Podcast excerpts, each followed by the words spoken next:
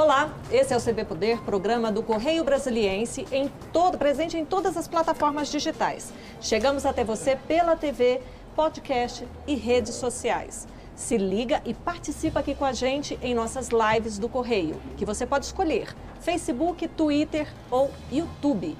Lembrando que o CB Poder é uma parceria da TV Brasi... da... do Correio com a TV Brasília. Eu sou Adriana Bernardes e aqui com a gente hoje Zélio Maia da Rocha, diretor-geral do Detran do Distrito Federal. Muito bem-vindo, diretor. Muito obrigado. Boa tarde a você, Adriana, e a todos que nos acompanham. Eu gostaria de começar essa entrevista com o senhor falando de um número que é sempre muito celebrado, né? apesar de estar longe do que todos nós gostaríamos, que é a redução das mortes no trânsito no Distrito Federal. Isso tem ocorrido é, de uma forma muito sustentável na capital. É, e nos últimos dois anos também não foram diferentes, né? Quais são os números desses últimos dois anos? Muito bem. É, nós temos os dados fechados até o mês de outubro e os números são muito positivos. Para termos ideia, nós reduzimos a quantidade de mortos de 2021 em comparação a 2020 é, numa ordem de 27%. E se nós compararmos com 2019, essa redução veio para a casa dos 43%. Veja, é, Adriana, nós temos aí uma redução de mais de é, 40% em relação a 2019, que eu acho que tem que ser o parâmetro que nós temos que ter, porque 2020 foi um ano em que tivemos menos pessoas circulando. Mas mesmo assim, 2021 ainda foi inferior a 2020. Então, nós é, salvamos 55 vidas de 2020 para 2021. Isso é um número a ser comemorado. E Uma... esse, essa redução, perdão, essa redução, ela, o senhor atribui essa redução a quais medidas, diretor? Muito bem. É, como eu estava dizendo, é, essa redução fez com que nós economizássemos 55 vidas, o que é muito comemorável. No entanto, nós ainda temos um número muito preocupante de mortes. Em 2021, nós tivemos 155 mortes. É inadmissível 150 pessoas perderem a vida no trânsito. Isso é pior do que qualquer pandemia, evidentemente. É, e por que nós estamos conseguindo reduzir? Porque nós estamos com muitas campanhas educativas na rua e muita fiscalização. Não se combate a violência no trânsito sem fiscalização efetiva. E aqui é, quero agradecer a parceria com a Polícia Rodoviária Federal, com é, a Polícia Militar, com o DR, que são parceiros nisso. Isso não são números apenas do Detran. Isso é número é, que nós devemos comemorar de forma integrada com todas as forças. Certo. Porque a PM faz e nos auxilia de uma forma muito presente nesse combate é, ao uso do veículo depois de beber.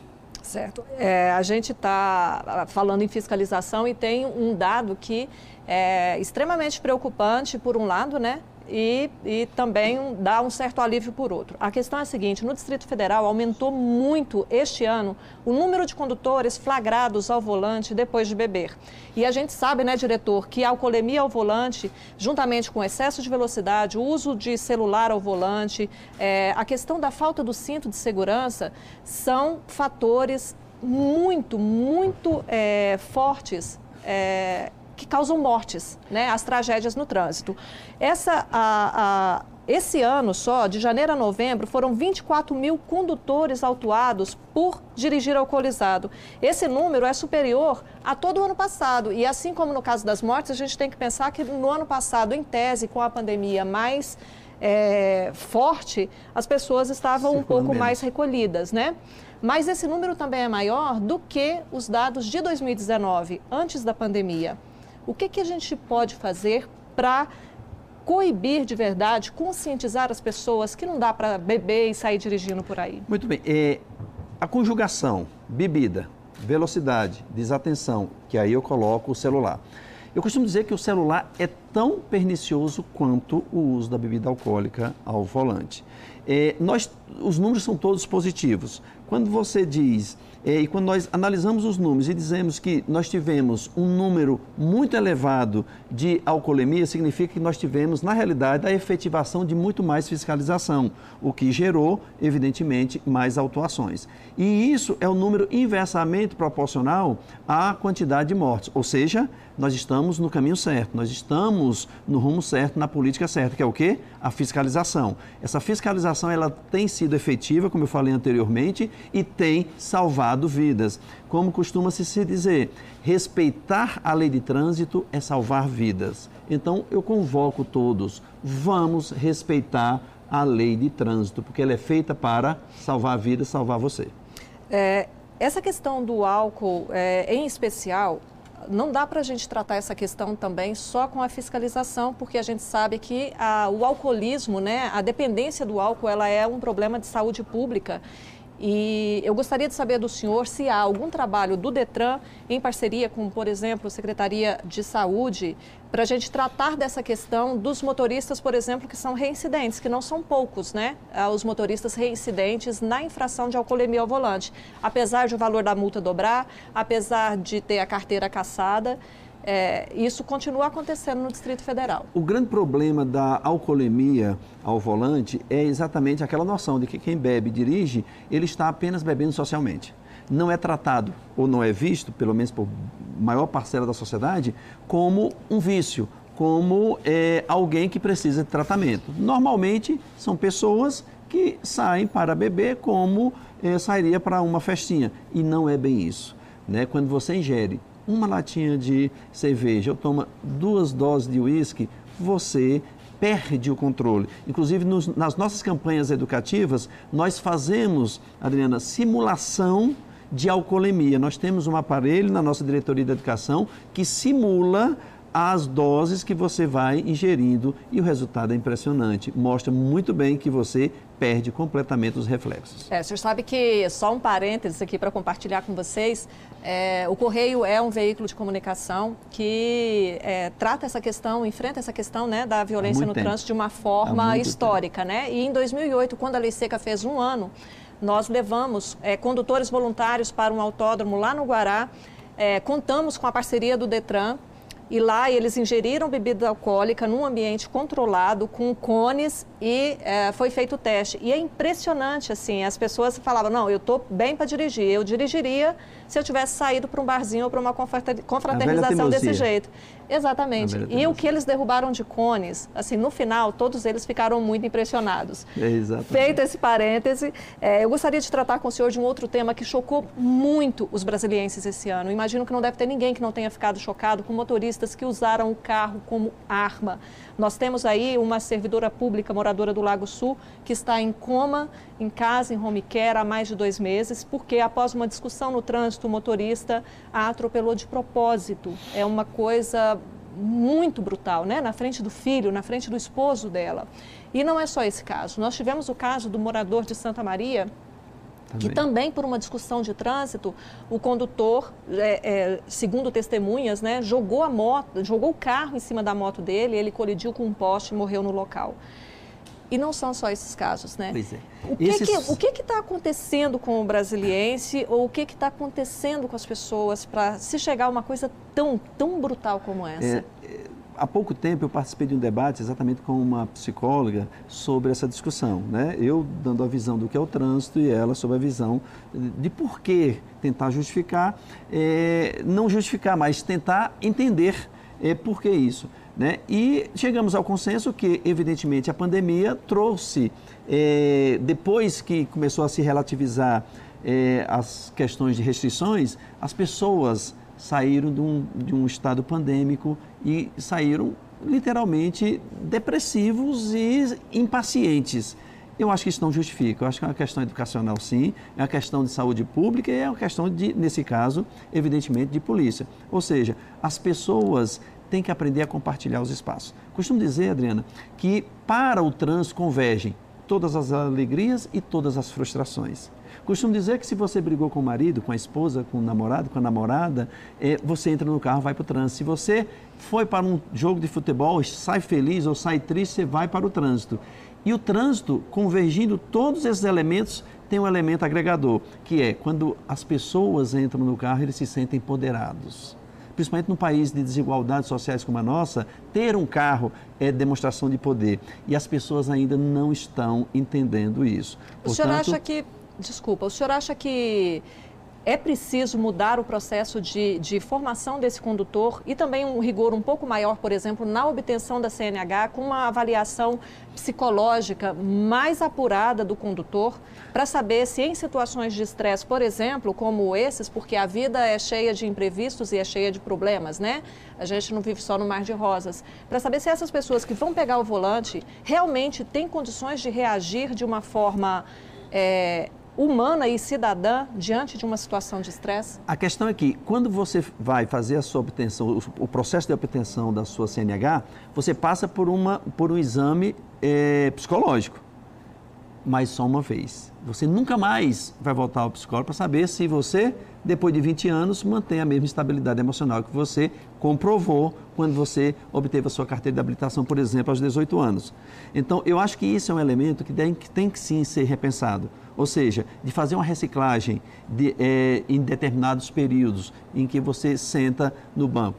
Nós estamos fazendo é, grandes campanhas exatamente para tentar trazer o cidadão para uma visão, é, o cidadão motorista, para uma visão de compartilhamento de espaços, em que nós estamos lançando diversas campanhas educativas exatamente nesse sentido, para abordar a sua conduta hoje, não pensando apenas de quando você obteve a sua carteira de habilitação. Então, nós estamos levando as escolas, nós estamos fazendo blitz educativas, porque não é só punir, é punir quando necessário, mas sim educar e mostrar onde é que está o erro.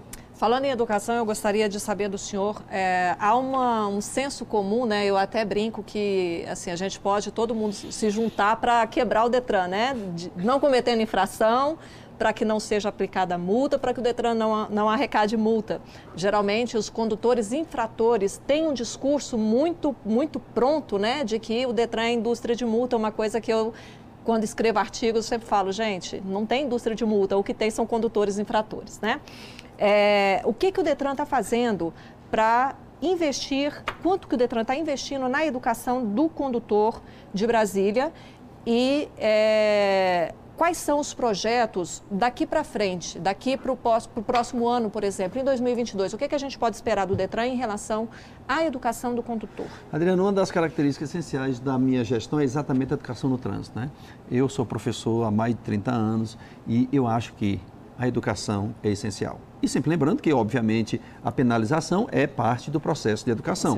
Então, é, quando aqui mesmo no CB Poder eu lancei o, o, projeto Multa Zero. E quero sim, assim como você, é, eu convoco todos que nos acompanham agora que ajudem a quebrar o Detran nessa percepção de que o Detran arrecada muito dinheiro com multa. Ou seja, vamos lançar o projeto, o programa Multa Zero. Mas para isso eu preciso da ajuda de quem nos ouve e nos vê agora. Certamente, seja... se todos aderirem a essa campanha, chegaremos a um, a um, a um cenário como o da Suécia, onde a visão é zero, né? Exatamente. a tolerância é zero para a morte do trânsito e com muitas famílias aí poupadas de sofrimento. Agora, até lá, até nós conseguimos o multa zero, que eu costumo dizer que o Detran não multa ninguém. O Detran é estático através de seus pardais, né? Só que onde tem 60, por favor, não passe a 120, porque senão você vai se automultar. Mas aqueles que se automultam, é, eu tenho uma boa notícia o seu dinheiro está servindo para CNH social, que nós pagamos com o dinheiro da multa, está para é, o projeto Detran nas escolas. Adriana, no Detran nas escolas nós temos teatros, repentistas e escolinhas dentro das escolas, públicas e privadas, para os alunos de 5 de até 10 anos. Nós levamos esse processo educativo. Neste momento, nós estamos em duas escolas no, Distrito Federal. Então, basta, tanto a escola pública quanto a privada, nos fazer um pedido que nós atenderemos, claro, dentro de um cronograma. Com também o dinheiro das multas, ou seja, das automultas, nós lançamos esse ano o projeto é, Cidadania no Trânsito. O que é a cidadania no trânsito, Adriana? É 90 horas aulas para os alunos do ensino médio da rede pública. E eu repito, são 90 horas aulas. Eu, minha formação é direito E a matéria mais que eu considero mais importante no, no curso de Direito é Direito Constitucional. Lá, Direito Constitucional é dado em 90 horas aulas. Ou seja, o Detran está fornecendo aos alunos da escola pública, segundo e terceiro anos, 90 horas aulas para discutir não sinais de trânsito, não legislação de trânsito apenas, mas sim uma noção de cidadania. Eu, como professor de Direito Constitucional, que sou há 30 anos, e também de Direitos Humanos, eu ministrei a primeira aula de cidadania em todas as escolas e todas as turmas que eh, foi ofertado isso. Nós iniciamos com seis escolas e o projeto é para atingir todas as 90 e duas escolas públicas do Distrito Federal. Essa, sem dúvida, diretor, é uma medida que é, todos os pesquisadores e todos os países do mundo que conseguiram é, uma educação cidadã para o trânsito é, fizeram, né? Que é a Exatamente. educação para o trânsito na primeira infância, desde a primeira infância e ao longo da vida da pessoa, né? E não somente quando ela completa 18 anos para ter essas primeiras noções. É, quando é que nós teremos todas as escolas do Distrito Federal com essa educação cidadã para Muito o trânsito. Bem. Nós fizemos um, um, um, convênio com a Secretaria de Educação e a nossa intenção já era, neste semestre que está se encerrando agora, inclusive nós entregaremos o certificado simbolicamente na escola de Planaltina, no Centrão de Planaltina, na próxima quinta-feira faremos essa entrega. É, nós tínhamos o projeto pronto para todas as escolas públicas do ensino médio, mas a Secretaria de Educação achou melhor nós primeiro fazermos um piloto, para sentarmos e analisarmos o resultado e eu espero que nós consigamos, por esse convênio, atingir já no próximo semestre a, as 92 escolas públicas do ensino médio. E tem mais um efeito colateral nisso, é, Adriana. Qual é? Quando nós damos essa, esse curso de 90 horas aulas, o aluno, que ele tem ali 17, 18 anos, ele vai já ter a parte teórica da, do processo de habilitação dele já é, em mão. Ou seja, quando ele for fazer a sua habilitação, ele não precisará fazer a parte teórica, o que acaba sendo uma economia financeira para ele, porque o custo isso é em torno de 300, 400 reais. Certo. É, ainda falando em educação, a questão do ciclista, né, que é uma da, dos elos mais frágeis aí do trânsito, pedestre e depois ciclista, é, o Detran está fazendo um trabalho de conscientização dessas pessoas, né, e que é um trabalho mais difícil porque para conduzir uma bicicleta, a pessoa não precisa, né, obrigatoriamente, ela não precisa se habilitar para dirigir, para conduzir uma bicicleta.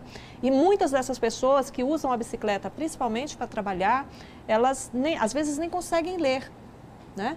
É, qual trabalho o Detran está fazendo focado nesse público em especial? Alguns países da Europa eh, chega ao ponto de ter mais de 90% de usuários de bicicleta para se deslocar no seu dia a dia. Isso é um número maravilhoso. Né? Dizem que eu me acostumei é, desde muito cedo aqui em Brasília a ouvir que Brasília é a cidade dos carros. Não vou discutir isso. Brasília realmente é a cidade dos carros e os números mostram isso. Mas cidade, Brasília pode também, Adriana, ser a cidade da bicicleta. É uma cidade plana. Nós hoje temos a maior malha cicloviária do Brasil. São Paulo tem alguns quilômetros a mais, mas proporcionalmente a nossa indiscutivelmente é maior. E eu sou ciclista, uso a bicicleta, até como eu vou à padaria de bicicleta, eu vou ao mercadinho comprar alguma coisa rápida de bicicleta. Eu gosto muito da bicicleta. E desde o meu primeiro dia na gestão do Detran, eu lancei o projeto de nós fazermos campanhas incisivas com relação ao ciclista. E por que em relação ao ciclista?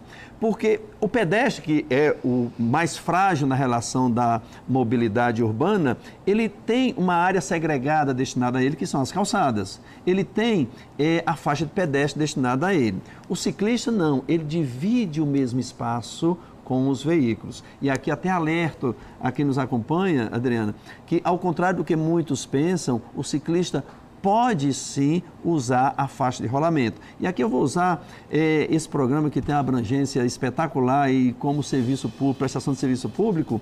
É, a ciclovia a ciclofaixa, ela é incompatível com alguns é, ciclistas. Por exemplo, eu, eu saio para pedalar como esporte. Então eu desenvolvo 30, 40 km por hora, às vezes dependendo até 50 por hora.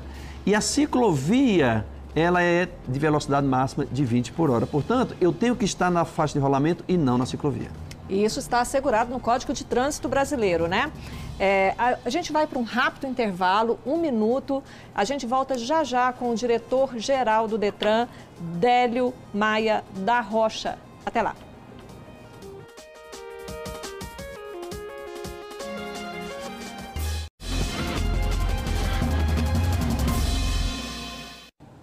Olá, estamos de volta com o segundo bloco do CB Poder, que hoje recebe o diretor-geral do Detran, Zélio Maia da Rocha. No bloco anterior, diretor, falávamos sobre a importância de se respeitar o ciclista é, na circulação né, das cidades e que ele tem sim o direito de usar a faixa de rolamento, de dividir esse espaço com os veículos e com as motos. É, e o senhor quis colocar que tem uma outra ação voltada né, para a educação desses ciclistas. Qual é essa ação? E depois eu quero emendar, a gente falou sobre a questão do pedestre, que tem um espaço segregado, que é a faixa de pedestres. É, eu gostaria de falar um pouquinho também o que, que a gente tem aí voltado para essa segurança do pedestre, que também é um, um, um é, é, faz parte ali, né, da, dos mais frágeis no trânsito. É, o, com relação ao ciclista, nós temos é, campanhas educativas específicas, mas principalmente nós estamos levando para todas as regiões administrativas o passeio ciclista do Detran, em que nós, em, nós fizemos quatro edições, a quinta já está marcada para a região administrativa de Samambaia. Será quando? Em Samambaia? É, será em janeiro. Uhum. Ainda não definimos a data. Mas vejam, quando eu levo 300, 400, 500 pessoas de bicicleta ocupando as ruas, eu não estou ali apenas preocupado com a noção de respeito ao ciclista. Estou levando a toda a população da cidade a conscientização de que existe o ciclista trafegando como veículo.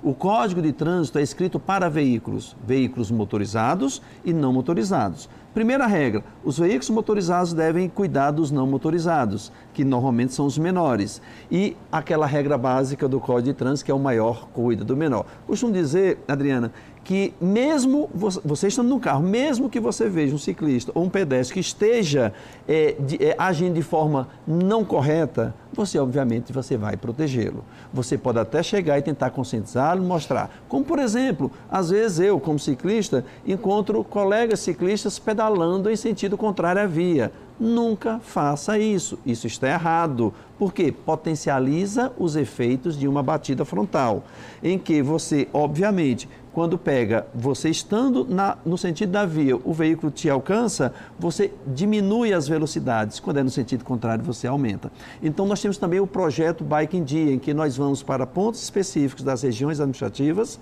e fazemos manutenção das bicicletas e é, palestras educativas. Com relação ao pedestre, obviamente, a faixa de pedestre, que é a nossa, né, isso, a nossa queridinha, como eu costumo dizer, né, isso, é, nós estamos cada dia mais reforçando a imagem de preservação do respeito à faixa de pedestre. Porque tudo isso junto gera cidadania, compartilhamento. Eu tenho uma frase que eu sempre repito: trânsito é igual você entrar na casa de alguém, é pedir com licença, se pisar no pé, pedir desculpas e deixa eu entrar ou eu não entro. Ou seja, é, isso é cidadania é você saber que tem direitos, mas há, obviamente, deveres a serem respeitados.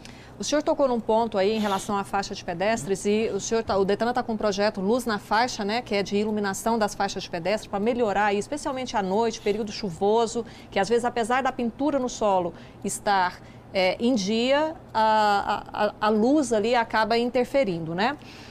É, em algumas cidades, eu, eu tenho observado, não há uma iluminação específica para eh, a faixa de pedestre. Por quê? Porque a, a, geografia e a dinâmica da cidade já é suficiente para iluminar. Brasília tem uma característica bem peculiar, que é o que? Nós temos muitas árvores.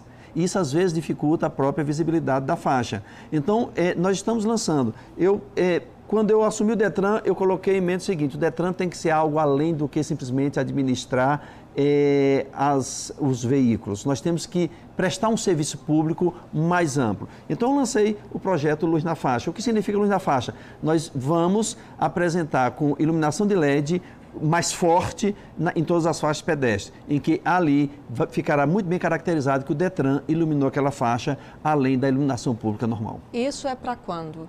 Isso creio que no máximo até fevereiro do ano que vem nós já teremos as primeiras faixas sendo iluminadas. Inicialmente, vamos iluminar Plano Piloto e Ceilândia e, posteriormente, todas as demais regiões administrativas. É. Quando eu comecei essa abordagem com o senhor em relação à segurança do, do, do pedestre na faixa, né, é, eu acabei não completando a, a, a, minha colocação, que, foi, que é o seguinte: eu me lembro muito claramente de uma ação do Detran que é uma análise de dia, hora e local dos acidentes recorrentes no trânsito.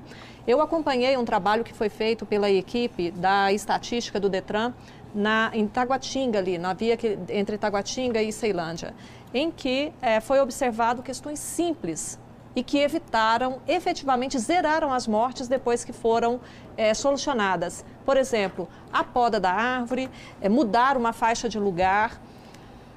Como é que está esse núcleo hoje do Detran para analisar e para é, produzir dados. conteúdo, dados, para que o Detran haja em conjunto com outros órgãos do governo para efetivamente zerar mortes que podem ser evitadas e que são de problemas é, ambientais ali, que podem ser resolvidos.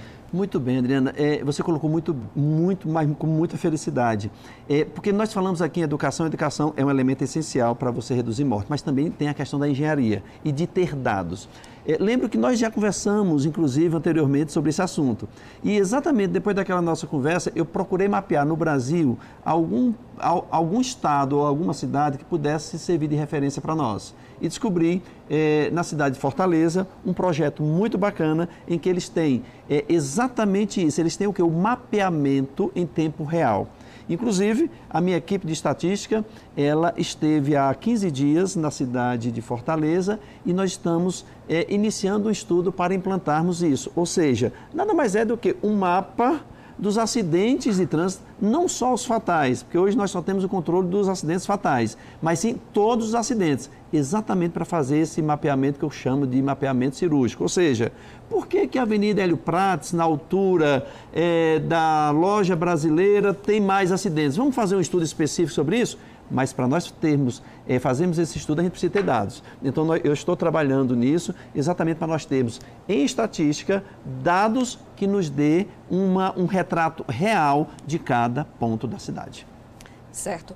Falando ainda nessa questão que deve ser um ponto central né, de todo do, do poder público, que é conter essa pandemia de mortes no trânsito, é, não só né, no DF, Brasil, no mundo, mundo, isso hoje é uma preocupação mundial é, alguns países que estão conseguindo avanços nessa luta de preservar vidas no trânsito, há um investimento nas zonas calmas, né, no acalmamento do trânsito, zonas da cidade, regiões da cidade, onde o motorista não pode trafegar a mais de 30 km por hora. E essas intervenções não se dão só por placas de sinalização, né? Você te, precisa mudar o ambiente com é, é, projetos urbanísticos, com a, é, estreitamento de vias, com a sinalização vertical e horizontal. No Distrito Federal, nós temos um recém-inaugurado, que é o setor de Rádio e TV Sul. Existe projeto do, do Detran, do Distrito Federal, claro que aí com outros órgãos, habitação, urbanismo, né, Secretaria de Mobilidade Urbana, para ampliar essas zonas, criar mais zonas calmas é, na, na, capital da, da República? É, as chamadas zonas calmas, né, que existem em algumas cidades no mundo, nós temos, na realidade, dois, dois, dois exemplos que nós já implantamos. Um foi no setor de Rádio TV Sul, né, bem lembrado por você, e outro no setor hospitalar Sul, que também tem a mesma característica, em que ali são, é, são estruturas feitas para o pedestre. São três, então, né? Porque eu acabei de me recordar que o primeiro foi na UNB e lá é, foi um projeto piloto, deve ter o que? Eu acredito que uns 10 anos, talvez um pouquinho menos. Então Exatamente. já temos três aqui. Exatamente. Então isso é muito bom, ou seja, nós estamos pensando, nós estamos discutindo o assunto, nós estamos discutindo o tema. O Distrito Federal tem uma característica, Adriana, que dificulta a adoção de algumas dessas medidas, como por exemplo, tem, nós temos muitas rodovias que cortam a cidade, né? em que as ruas, as, as, as chamadas vias urbanas, que são de incumbência do DETRAN, são com como essa, por exemplo, aí do setor de Rádio TV Sul, como o setor Hospitalar Sul, tem também projeto para o setor Hospitalar Norte, setor Comercial Norte. Então, são áreas que a gente consegue aplicar isso com tranquilidade. Mas, por exemplo, nós temos o Eixão, em que é uma rodovia, já dificulta um pouco mais, obviamente. Mas é, eu, eu tenho o posicionamento de que nós temos que expandir ao máximo possível projetos como esse. E aí a Secretaria de Mobilidade é a encarregada de fazer esses projetos. Certo. Para a gente encerrar, infelizmente o tempo já está acabando. O trânsito é um tema que a gente poderia falar aqui o dia todo, né, Mesmo. né, diretor? É, nós estamos num período agora que as pessoas estão saindo de férias, né? E é, depois de mais de um ano aí é, que muitos não saíram, né, para visitar parentes ou para sair de férias, alguns motoristas já pegaram a estrada. E eu gostaria que o senhor falasse um pouquinho sobre é, o que, que o motorista precisa é, é, prestar atenção nesse momento para não cair numa blitz aí, ter o carro retido e, e, estragar a viagem, né? Exatamente. A regra básica, básica é a segurança completa do veículo, fazer uma ampla revisão.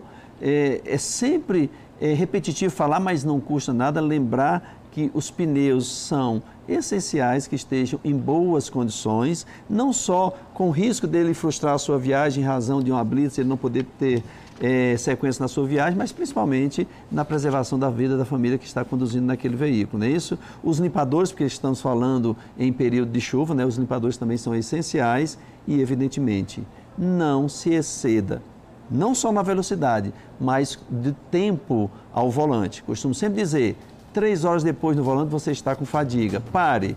Eu Adriano, eu levo uma, uma esteira quando eu viajo, eh, faço viagens longas. E faço abdominal, faço exercício físico durante 10 minutinhos ali, pronto. Entrei no carro, estou é, renovado para mais 300 quilômetros.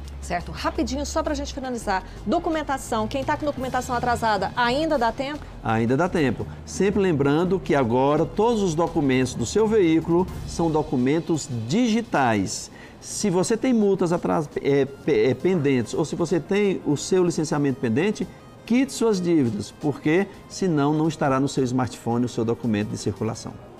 Ok, muito obrigado ao senhor pela presença, volte sempre.